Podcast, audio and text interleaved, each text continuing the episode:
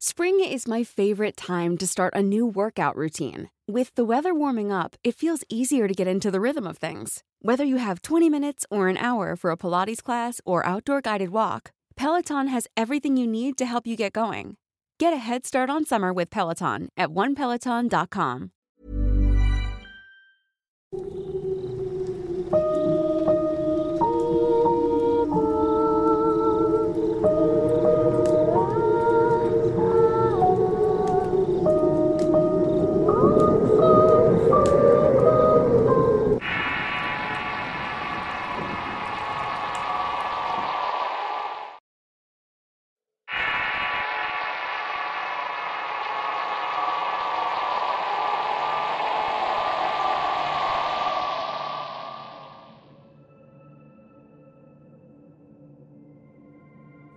Mi nombre es Gaona y vivo en Tecamac, Estado de México. Actualmente tengo 20 años y lo que voy a contarles me sucedió el año pasado cuando comencé a trabajar en una tienda departamental muy grande y muy famosa de aquí. Allí hice muchos amigos, particularmente uno con quien casi siempre salgo de fiesta. No obstante, a pesar de que él es una persona muy aventurera, yo por el contrario soy muy tranquilo. Un día estábamos en turno hablando de varias cosas porque estábamos muy aburridos. No había mucha clientela en ese momento y mientras estábamos acomodando unas cajas él me preguntó en dónde vivía. Yo le dije dónde y entonces empezó a contarme que cerca de allí había dos haciendas abandonadas que estaban en ruinas. Que él siempre había querido visitarlas y acto seguido me propuso que fuéramos como un reto. Yo no entendía muy bien a qué se estaba refiriendo y entonces me dijo que apostaríamos dinero.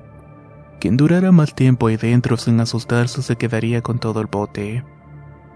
En primera instancia no me convenció del todo, pero no quería ser una gofiltas ni quedar como miedoso. Yo sí sabía de la existencia de esas haciendas y del hecho que estaban abandonadas, pero nunca me había interesado por voluntad propia el ir a visitarlas. Sobre todo porque decían que allí se presenciaban apariciones y que mucha gente no volvía de ahí sin traumas psicológicos. El plan entonces era que nuestro día de descanso iríamos para allá incluso con tiendas de acampar para quedarnos en la noche. El reto era serio y la recompensa eran tres mil pesos. Y en ese momento yo necesitaba mucho dinero así que dije que sí. Llegó el día y nos fuimos muy temprano como eso de las 8 de la mañana.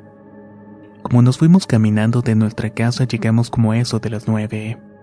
A medida que nos íbamos adentrando en la hacienda, el ambiente se iba poniendo un poco más pesado. Todo se veía abandonado, puesto que ya no había animales allí.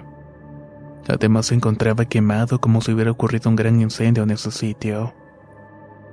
El único ser viviente que pudimos ver en ese momento fue una lechuza muy grande, la cual se nos quedó viendo fijamente y hubo algo que llamó mi atención.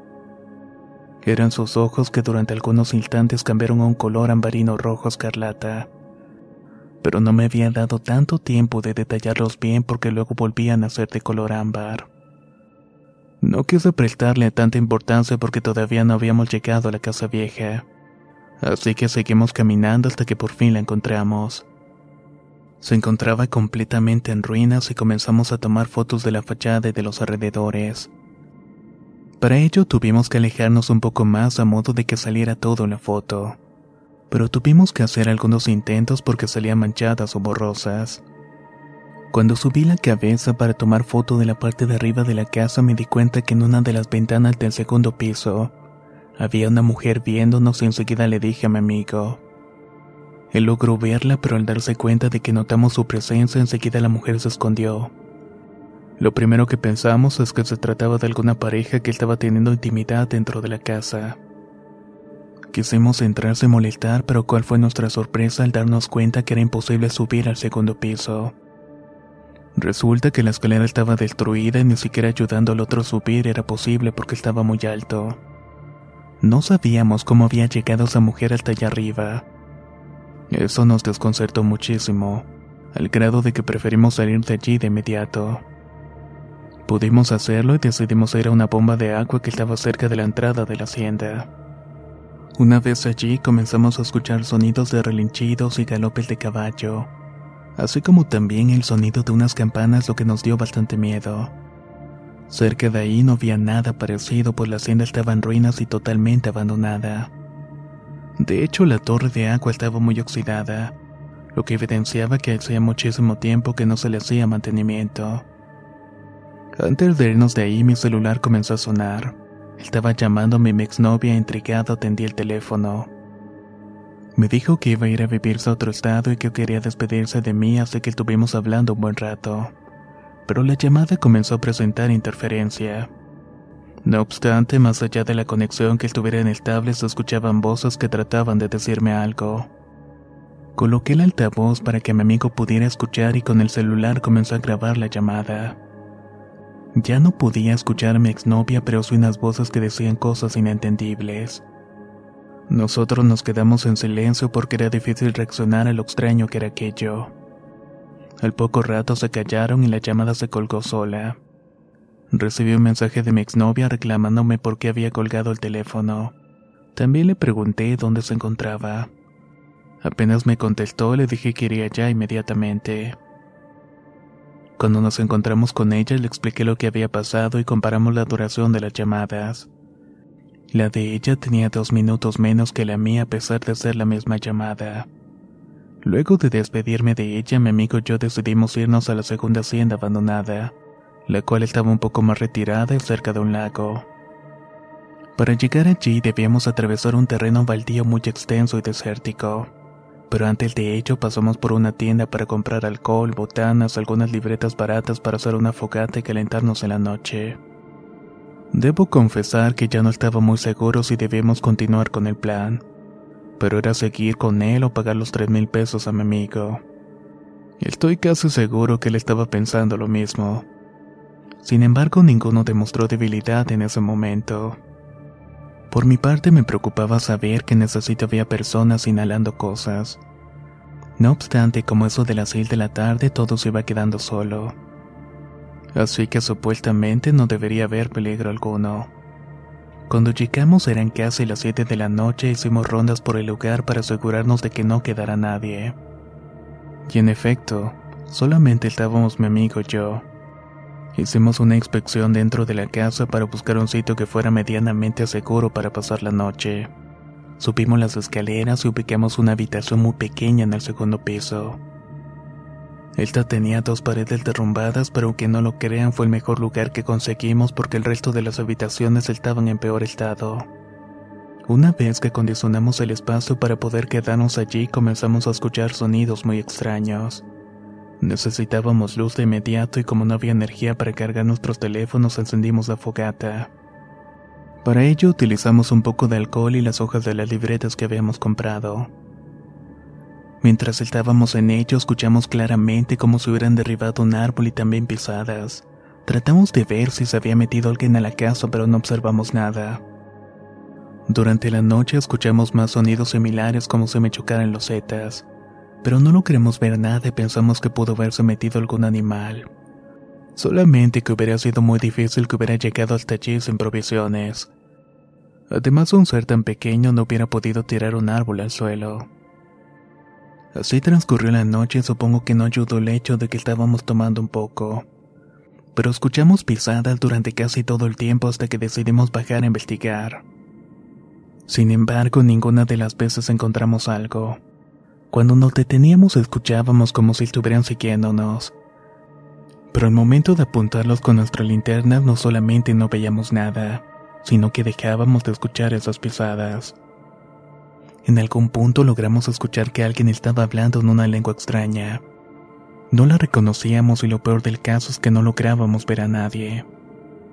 Así transcurrió la noche hasta que comenzó a salir el sol y cuando estuvo iluminada la habitación, nos dimos cuenta de que había marcas de pisada cerca de nosotros. Estas correspondían a botas y nosotros llevábamos puestos tenis.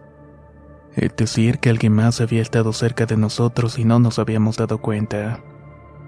Mi amigo y yo decidimos salir de allí, así que tomamos nuestras cosas y nos dirigimos hacia la puerta. Una vez estando allí a punto de salir de esa horrible casa, escuchamos una risa burlona que provenía del segundo piso, lugar donde habíamos estado unos segundos antes. Eso hizo que aceleráramos el paso y huyéramos de allí porque pensábamos que fuera lo que fuera eso iba a hacernos daño. O peor aún que nos fuera a seguir porque no dejábamos de escuchar las pisadas detrás de nosotros. A medida que nos alejamos de la hacienda nos sentimos más tranquilos y seguros. El ambiente había dejado de estar pesado. De esta experiencia no sacamos dinero, pero sí estábamos seguros de que no volveríamos a quedarnos allí. Pueda que de día parezca un lugar tranquilo, pero de noche es totalmente lo contrario.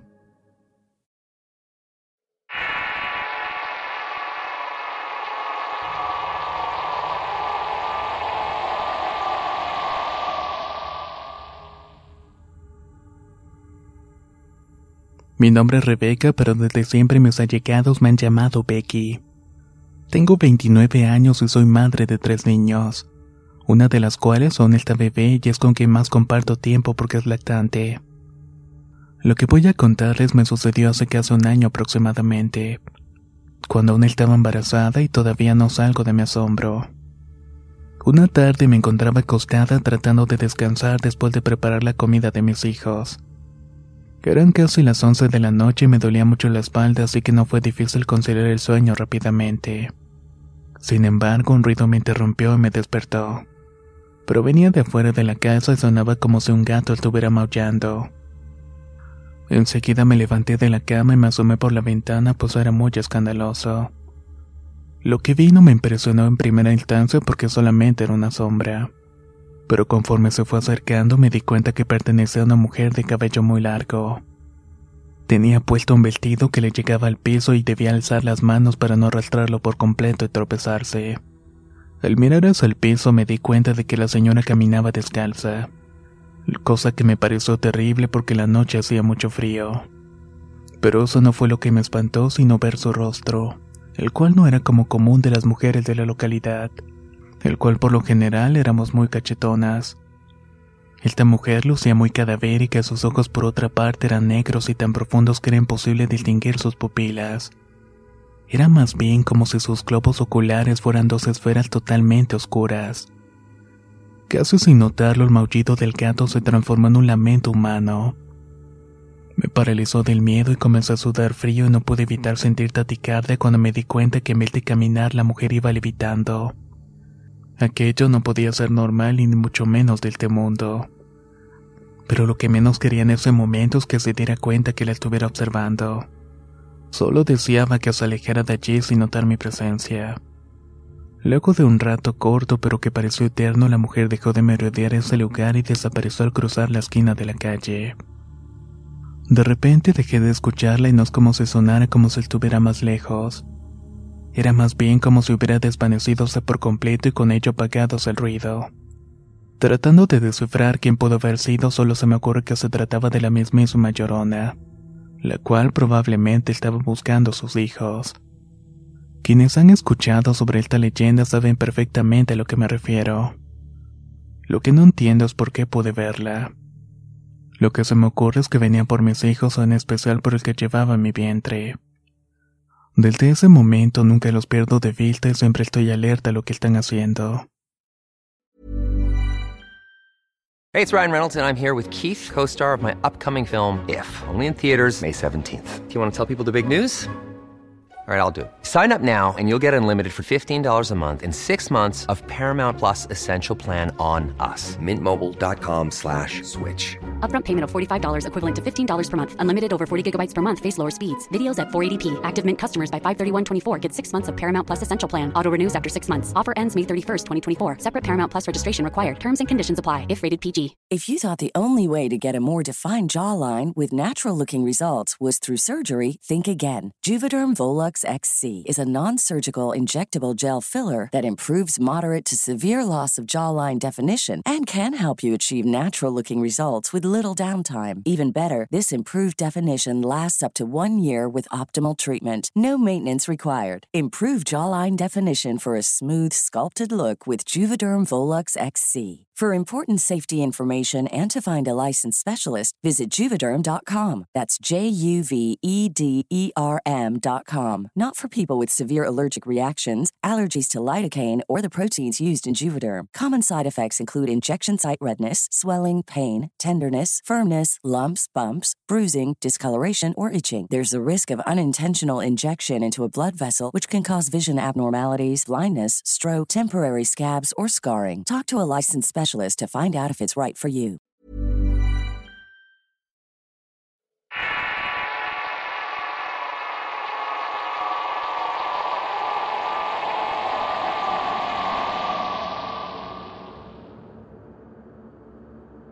Me llamo Alejandro Urbina y soy oriundo de El Salvador.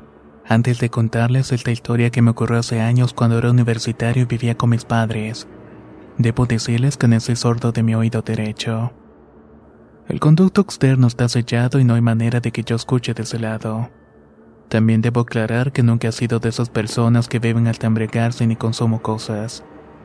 Nada de eso ha llamado nunca mi atención. Sin embargo, tengo la mala costumbre de dormir demasiado. Siento que ese puede ser mi peor vicio. Un sábado me desperté a las 11 de la mañana y lo sé porque lo primero que hago al levantarme es siempre ver la hora en el celular.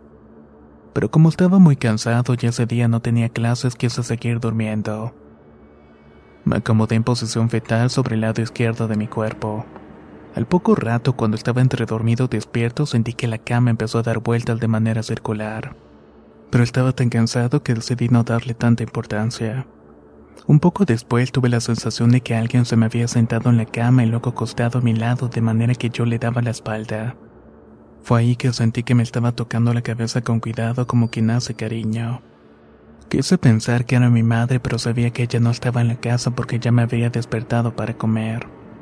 Yo sentí que era algo más y de paso maligno, porque no era para nada normal y era muy extraño y espeluznante al mismo tiempo. Traté de quedarme dormido nuevamente, pero no lo conseguí. No quería moverme aunque podía hacerlo, así que no fue una parálisis del sueño.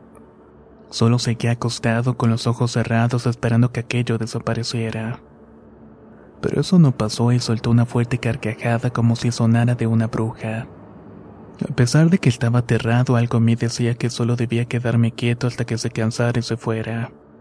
Al poco rato dejó de reírse y todo se quedó en silencio, por lo que supuse de que se había sumado. Pero cuando abrí los ojos y decidí ponerme de pie no alcancé a levantarme. Sentí una respiración sobre el lado derecho de mi cuello y enseguida alguien me susurró al oído. No te vayas, ya es hora de jugar antes de soltar de nuevo una malévola carcajada igual de aterradora que las anteriores. Me asusté como nunca en mi vida porque jamás había sido capaz de escuchar por ese oído. Me puse de pie en segundos y vi hacia todas las partes de la habitación y no había nadie además de mí. No puedo describirles el grado de perfección con el que escuché esa horrible voz. Pero hasta el día de hoy, nueve años después de ese día, no solamente jamás he podido escuchar algo más del lado derecho, sino que me es imposible olvidar aquella voz.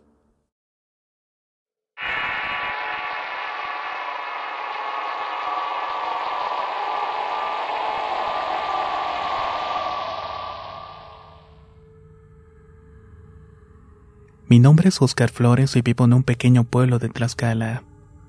Hace 11 años cursaba sexto grado de primaria y en ese entonces ocurrió la siguiente historia.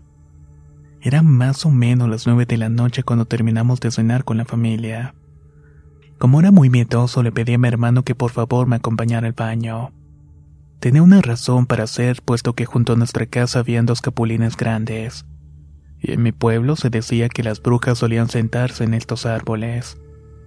Cuando salimos al patio vimos lo que creímos era un tecolote sentado en el capulín.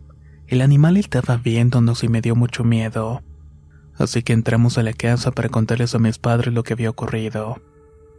Cuando salimos todos para que ellos lo vieran, el animal arrancó vuelo. Sin embargo, el sitio no olía mal, ya que dicen que si son brujas desprenden un olor muy desagradable. Dos días después de eso, luego de cenar, mi papá se asomó por la ventana y vio de nuevo el animal. Sin embargo, ese día invadió la casa un olor a plumas quemadas. Enseguida mi papá buscó un desarmador para arrojárselo al animal en la caja de herramientas. Pero cuando salió por él ya no había nada. Esa noche transcurrió con normalidad hasta cuando fuimos a dormirnos a eso de las 10 de la noche.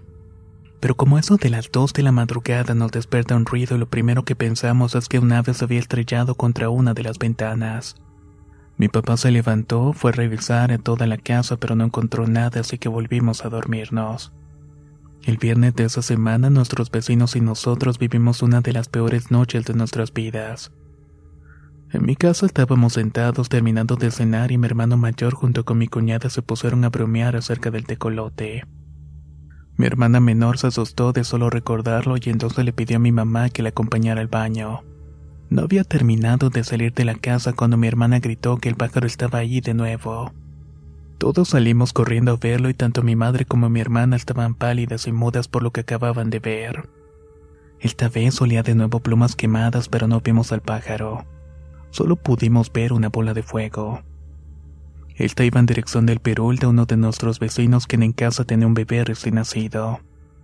Recordamos que dicen que las brujas sienten afinidad por los niños pequeños, especialmente por los recién nacidos. Mi hermano mayor y mi cuñada fueron a tocar en la puerta y prevenirlo de que estuviera atento porque había una bruja rondando la casa. Ante eso el vecino se burló y les dijo que no creía nada de esas cosas. Un poco más tarde, como eso de las once de la noche, llegó ese vecino llorando muy espantado a tocar la puerta de la casa. Nos dijo que un guajolote se había metido y le pidió ayuda a mi padre para que le ayudara a sacarlo. En eso escuchamos a otro de los vecinos a quien teme le advertimos que había lanzado un disparo al aire, pues también había alcanzado a ver al guajolote. Un rato después toda la cuadra estaba avisada y al tanto de lo que estaba pasando. Todos aquellos que tenían pistolas se reunieron en nuestra casa para organizar la búsqueda de aquel guajolote. Al poco rato apareció el ave en un capulín chillando como si fuera una rata. Todos nos quedamos en shock porque ese animal no tenía patas ni pico. En vez de eso tenía una trompa parecida a la de los elefantes, pero solamente que era mucho más pequeña, menos gruesa. Sus alas medían como un metro y medio cada una y daba mucho miedo al solo verlo. Uno de nuestros vecinos intentó dispararle, pero su escopeta se trabó y no salió ningún tiro. Los demás con armas estuvieron tratando de amedrentarlo mientras se lanzaba de árbol en árbol. Y aunque trataron de dispararle varias veces y con diferentes armas, todas y cada una de ellas se trababan. Era como si la misma ave pudiera impedir que se dispararan. Así transcurrieron las horas tratando de perseguirlo y agarrarlo. Muchos de nuestros vecinos se rindieron y los que quedamos estuvimos hasta el amanecer. Como eso de las cuatro de la madrugada, un vecino pudo tirarle un tiro y el guajolote cayó herido en el patio de la casa. Sonó tan fuertemente que los vidrios de las ventanas vibraron como si fueran a partirse. Parecía un temblor, pero al escucharlo no sentí miedo sino alivio de que lo habían agarrado. Dominado por la curiosidad, me fui de inmediato a ver qué era lo que había caído. Y así como me pasó a mí, le pasó a casi todo el mundo, ya que el patio de mi casa estaba lleno de vecinos en ese momento. Por aquel entonces mi mamá criaba gallinas y justo ese día se había olvidado de meterlas en el corral. Por mala suerte confundimos a una de ellas con el guajolote y por estar ocupados con eso no nos dimos cuenta de que un hombre que llevaba una mochila pasó por la calle cojeando. Cuando lo vi se me hizo muy extraño y les avisé a todos los que estaban presentes pero me dijeron que seguramente se trataba de alguno de los trabajadores de la fábrica que quedaba cerca. No obstante, percibimos el olor a plumas quemadas nuevamente. Caímos en cuenta que ningún trabajador saldría a esa hora de su jornada, así que salimos a la calle a perseguirlo, pero ya no lo encontramos. En el piso había manchas de sangre en forma de rastro, pero en cierto punto dejaron de aparecer y ya no supimos hasta dónde más seguirlas. Gracias a todo esto se nos quitó el sueño, seguimos de guardia por si aparecía de nuevo. Pero no tuvimos suerte con ello. Al día siguiente nos enteramos que en el pueblo vecino un señor había encontrado un cojolote muerto sobre la acera, así que lo subió al maletero de su carro para llevárselo a su casa. ¿Cuál fue su sorpresa al llegar y darse cuenta de que el pájaro era mitad hombre y mitad animal? No supimos qué pasó con ese señor ni con el hallazgo pero al poco tiempo reportaron la desaparición de un hombre. No supimos determinar si se trataba de aquel guajolote de esa historia. Solo sé que esto estuvo en boca de ambos pueblos durante meses.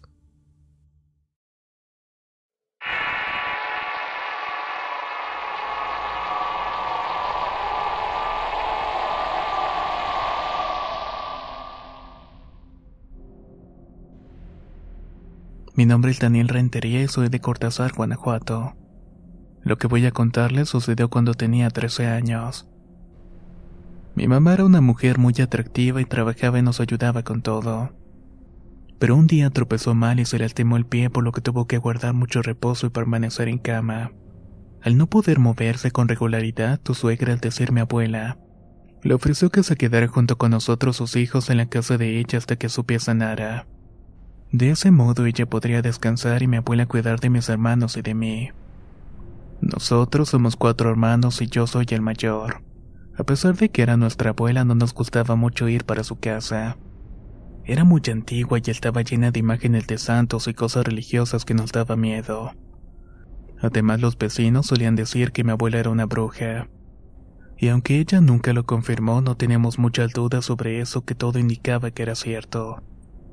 Por otro lado, quisiera describirles la casa. Era una de esas viviendas muy viejas y como solía usarse anteriormente tenía una parte inicial con piso firme. Luego un patio grande hasta el fondo con piso de tierra donde había muchas plantas y árboles de mezquite. Hasta donde recuerdo, estando muy pequeño, la casa de mi abuela siempre me daba una sensación extraña como si siempre estuviera vigilado. El ambiente se sentía pesado, incluso a veces tuve la sensación de que me costaba respirar por estar allí mucho tiempo. Para aligerar esa sensación me repetí a mí mismo que no pasaba nada, que todo era producto de la imaginación y por ver tanta televisión. Por otro lado, quiero aclarar que no soy una persona sensible a lo paranormal y que tampoco me han ocurrido muchas experiencias de este tipo en mi vida. Sin embargo, he conocido personas a que sí me gusta mucho escuchar sus relatos.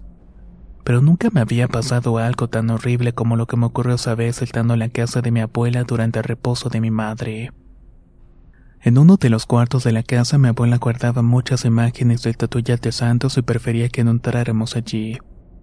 Pero cuando estábamos cerca de ese cuarto escuchábamos que algunas cosas se caían y se rompían. También voces que estaban hablando o murmurando. No obstante, al abrir la puerta nos dábamos cuenta de que todo estaba en su lugar. Mis primos, quienes solían pasar más tiempo allí porque vivían mucho más cerca de mi abuela que nosotros, nos decían que esa casa era un sitio muy inquietante, porque cuando estabas dentro y veías los cuadros o las estatuillas, sentías que en cuanto te volteabas te miraban fijamente, incluso las estatuas podían moverse para hacerlo. En fin, era el lugar más tétrico de toda la casa. El primer día que nos quedamos allí, yo escogí dormir en el primer cuarto ya que tenía el piso firme. No era de tierra como ocurría con las demás habitaciones. Mi hermano menor también quiso quedarse conmigo allí porque no quería quedarse solo. Además a él también le asustaba mucho la casa. Mis otros dos hermanos menores se fueron al segundo cuarto donde también dormía mi abuela. Esa era la habitación más grande de la casa. En cuanto mi madre se quedó en el tercer cuarto que era donde estaba más cerca del baño por si necesitaba levantarse. De esta manera no tenía que caminar tanto. Los días pasaban lentamente o así lo parecía y no ayudaba el hecho de que odiaba estar allí porque en serio no me gustaba para nada estar en la casa. Mis hermanos menores se tomaban a broma lo que mis primos decían. Pero el que dormía conmigo coincidía en que no tomáramos a juego aquello, ya que habíamos sido testigos de los murmullos que se escuchaban desde la habitación de las estatuillas. Habían pasado exactamente 11 días cuando mi madre, quien ya estaba recuperándose, nos dijo que iba a ser la última noche que íbamos a dormir en la casa de la abuela. Al día siguiente volveremos a la nuestra y esto me llenó de alegría porque si era por mí nos hubiéramos ido desde ese mismo momento. Lo que menos iba a imaginarme es que precisamente ese último día iba a experimentar lo más horrible que he visto en toda mi vida. Estando tan pronto de irme a mi casa tuve que presenciar lo que tanto temía. Era como si la mala energía que había estado en la casa se hubiera desquitado justamente antes de irnos. De solo recordar siento como si alguien derramara una cubeta con agua helada sobre mi espalda. En el cuarto donde mi madre se estaba quedando a dormir había una cama muy grande y un armario también bastante grande. Este se encontraba justamente enfrente de ella. En sus puertas tenía dos grandes espejos de cuerpo completo los cuales hacían que la habitación pareciera el doble de grande y justamente al lado de la cama había una silla bastante antigua. Esa generalmente la utilizábamos como mesa. Y era donde dejábamos la comida de mi madre porque ella no podía ir al comedor. Al día siguiente debemos irnos y estuve ayudando a mi madre a empacar la ropa. Mientras tanto ella estaba contándome cómo era la vida cuando vivía en la casa con mi padre. Sin darnos cuenta se nos pasó el tiempo cuando terminamos de acomodar todo ya eran casi las 11 de la noche. Así que me acosté a dormir y el sueño hizo lo suyo. No obstante, ya entrada la madrugada me desperté y vi la hora. Eran cerca del alto 17 de la madrugada. Por alguna razón me senté intranquilo y con una opresión en el pecho. Traté de recordar, pero no tuve ninguna pesadilla y simplemente me desperté de golpe. Revisé que mi madre estuviera bien y estaba profundamente dormida. Por mi parte me levanté y fui un momento para el baño. Cuando salí de la habitación me di cuenta de que el aire se movía de manera muy fuerte y las ramas del mezquite estaban haciendo un ruido bastante extraño. Confieso que me dio un poco de miedo y salí corriendo para el baño. Como era de esperar, en ese momento comencé a recordar todo lo que mis primos me habían dicho sobre la casa. Me demoré mucho en el baño y en lo que salí y apagué la luz crucé rápidamente el cuarto donde estaba mi madre.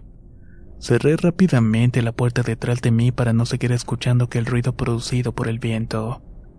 Además quería dejar de pensar en las cosas que me habían dicho mis primos. Fue en ese instante que todo ocurrió. Cuando volví a estar en el cuarto vi la esquina cerca de la entrada y me di cuenta que había una persona allí. Se encontraba entre las sombras de rodillas y con las manos como si estuviera rezando.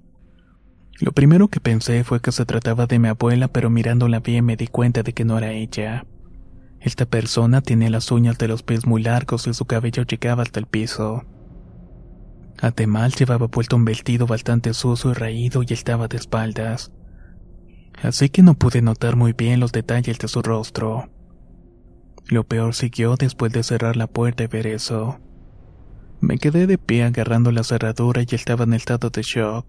Me preguntaba a mí mismo si lo que acababa de ver era real o producto de mi mente.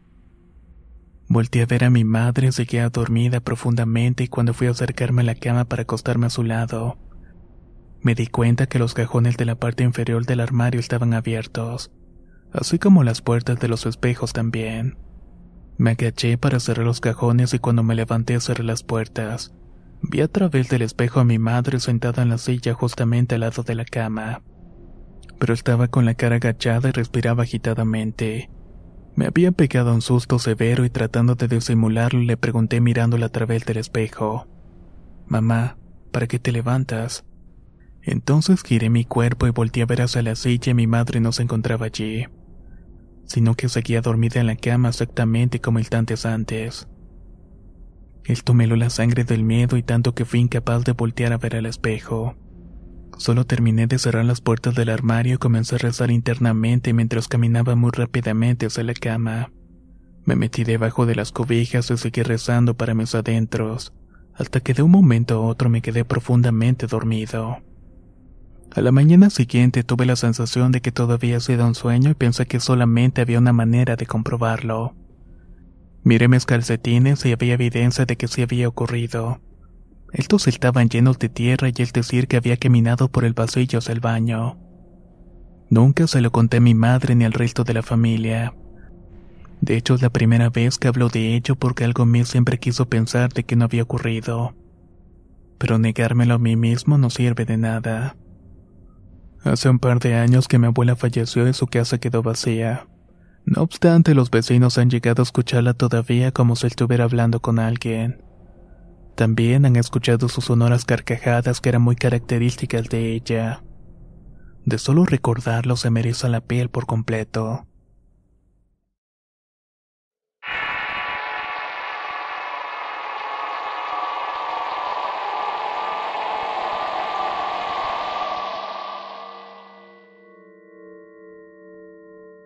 Mi nombre es Iván Peñalba y soy oriundo de Panamá. Esta historia que les voy a contar me ocurrió cuando tenía 15 años y se aproximaban unas vacaciones de verano. En ese entonces tenía un grupo reducido de amigos que éramos muy inseparables. Con ellos iba a irme de viaje a Punta Chame, que es una localidad de mi país. Estábamos muy emocionados porque era la primera vez que íbamos a viajar juntos para algo que no fuera organizado por la escuela. Pasaremos unos días en la casa de la abuela de uno de ellos, la cual nos cayó muy bien desde el primer momento a todos. A pesar de que era una señora de edad, con ella se podía hablar de casi cualquier cosa por lo jovial que era. Una de las noches que nos quedamos conversando con la señora nos contó la leyenda de la tepesa. Una mujer que debe medir más de tres metros de altura. Dicen que se le aparece a la gente durante las noches pero no les habla. Simplemente les pasa por un lado en silencio. A mis amigos y a mí nos dio mucha curiosidad esta historia así que decidimos el día siguiente salir a buscarla puesto que queríamos regresarnos a la casa con una buena historia para contarle a nuestros demás compañeros de clase. Por su parte, la abuela de nuestro amigo no nos lo impidió. Solo dijo que tuviéramos mucho cuidado porque hace pocas semanas alguien del pueblo había afirmado que la había visto y que no se veía para nada contenta. Sin embargo, nos alentó porque dijo que estábamos en la edad de explorar el mundo. La noche siguiente salimos con un par de linternas y fuimos directamente al lugar donde presuntamente fue vista la mujer gigante. Era una playa que estaba a cinco minutos de la casa de la abuela de mi amigo. Estuvimos allí durante más de media hora buscándola pero no encontramos rastro alguno, así que nos desencantamos un poco y decidimos regresarnos a la casa. Comenzábamos a sentirnos cansados y solamente queríamos llegar a acostarnos a dormir. En el camino de regreso nos topamos con un árbol que era muy alto y como estaba muy oscuro no se podía distinguir. Pero al parecer había alguien en la copa del mismo haciendo que el árbol se moviera de un lado para otro. Estábamos un poco asustados, pero entre amigos obviamente tratamos de hacernos los valientes. Dijimos entonces al aire, si en realidad eres una bruja, preséntate ante nosotros y síguenos. Pero nada ocurrió, así que continuamos nuestro camino hasta llegar a la casa. Al llegar, la abuela nos ofreció la cena y engullimos todo antes de subir a la habitación. Los tres estábamos quedándonos a dormir en un mismo cuarto pues habían dos camas grandes. A pesar de que no entraba mucha luz por la ventana, la poca que provenía de la calle servía para ver qué era lo que estaba ocurriendo en el cuarto. Ahí pude notar que en una de las esquinas del techo había una rata muy grande observándome fijamente. Les pregunté a mis amigos si podían verla también y me respondieron que sí pero así como la rata apareció al poco rato también se desvaneció. Eso fue muy extraño, pero como estábamos tan cansados quisimos pensar que todo era producto de nuestra mente. A la mañana siguiente le contamos lo sucedido con la supuesta rata a la abuela de mi amigo. Ella nos dijo que en ese pueblo había muchas brujas y que quizás era alguna de ellas tratando de ver quiénes eran los nuevos visitantes. Lo dijo como si se tratara de algo muy cotidiano y normal.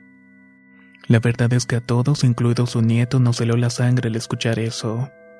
Pasó la semana y ya estábamos de regreso a nuestras casas. Agradecí llegar a mi cama y dormir tranquilamente sin preocupaciones. No obstante, al día siguiente desperté desnudo y con la ropa en el piso. En mi cuerpo había rasguños y moretones y me asusté bastante. Llegué a pensar que había salido sonámbulo por la noche. Amanecer de esa manera me dio algo de vergüenza y por eso no le conté nada a mis padres.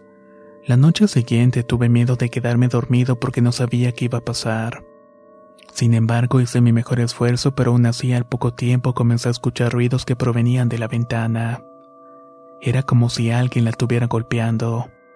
Esa persona o esa cosa era muy insistente y lo menos que quería era atender a ese llamado. Pude ver con el rabillo del ojo que había una silueta que parecía ser humana. Eso me dio mucho más miedo, así que cerré mis ojos y rezé internamente para que nada malo me ocurriera. Así pasó un rato hasta que me quedé profundamente dormido. La noche siguiente ocurrió lo mismo y alguien estaba tocando mi ventana. Encendí la luz y no había nadie afuera, pero cuando intenté quedarme dormido escuché que alguien me estaba diciendo, Hey apaga la luz que quiero entrar. Enseguida me levanté de mi cama y salí corriendo a la cocina donde estaba mi perro.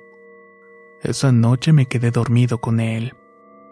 Cada día que pasaba me sentía más avergonzado y quizás porque sentía que tener miedo era una debilidad. No quería hablar con mis padres porque tampoco quería preocuparlos. Pero entonces se me ocurrió consultar con mis amigos, aquellos que fueron de viaje conmigo para ver si ellos también estaban pasando por el mismo tipo de situaciones. Ambos me dijeron que sí y a uno de ellos le movían la cama durante la noche. Al otro le tumbaban en su habitación y ambos experimentaron lo mismo que yo. Es decir, que una mañana despertaron desnudos y con heridas en el cuerpo. Desesperado por no obtener respuestas, acudí con uno de mis tíos quien es babalago. Él sabe bastante de esas cosas y le conté todo lo que había pasado en el viaje, así como las represalias que había tenido desde que había llegado a la casa. Él me aconsejó que me reuniera con mis amigos involucrados en el viaje y compráramos una bolsa de café. Cuando sintiéramos que ella empezaba a molestarnos debíamos invitarla a tomar un café por la mañana. Le comenté a mis amigos el consejo que me dio mi tío nos reunimos en la casa para hacer eso. Entonces empezó a sonar como si alguien caminara en el techo y hicimos lo propio. Invitamos a lo que fuera eso a tomar un café a las 6 de la mañana al día siguiente. Los golpes se detuvieron en seco y esa noche pudimos dormir sin novedad. Al día siguiente, muy temprano, como eso de las 6 de la mañana, alguien tocó la puerta de mi casa. Nosotros nos despertamos enseguida y mi madre también. Ella se asustó muchísimo porque en quien llamas ahora es para dar malas noticias. No me van a creer quién fue la persona que estaba detrás de la puerta. Era la abuela de mi amigo. Jamás en mi vida había sentido tanto miedo de conocer a alguien. Le hicimos pasar y bebimos café con nuestra invitada, pero luego de eso nunca volvimos a saber nada de ella. Casualmente tampoco volvieron a molestarnos.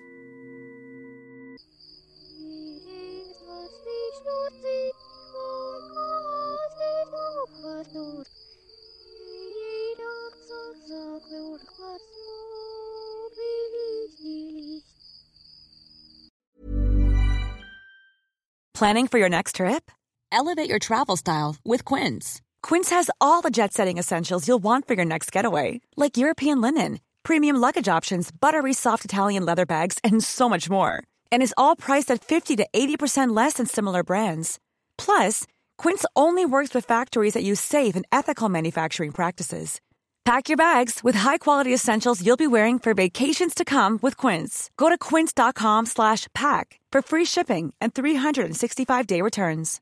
How would you like to look five years younger? In a clinical study, people that had volume added with Juvederm Voluma XC in the cheeks perceived themselves as looking five years younger at six months after treatment. Look younger, feel like you. Add volume for lift and contour in the cheeks with Juvederm Voluma XC. Reverse signs of aging by adding volume to smooth laugh lines with Juvederm Volure XC. For important safety information and to find a licensed specialist, visit juvederm.com. That's J U V E D E R M.com. Not for people with severe allergic reactions, allergies to lidocaine, or the proteins used in Juvederm. Common side effects include injection site redness, swelling, pain, tenderness, firmness, lumps, bumps, bruising, discoloration, or itching. There's a risk of unintentional injection into a blood vessel, which can cause vision abnormalities, blindness, stroke, temporary scabs, or scarring. Talk to a licensed specialist to find out if it's right for you.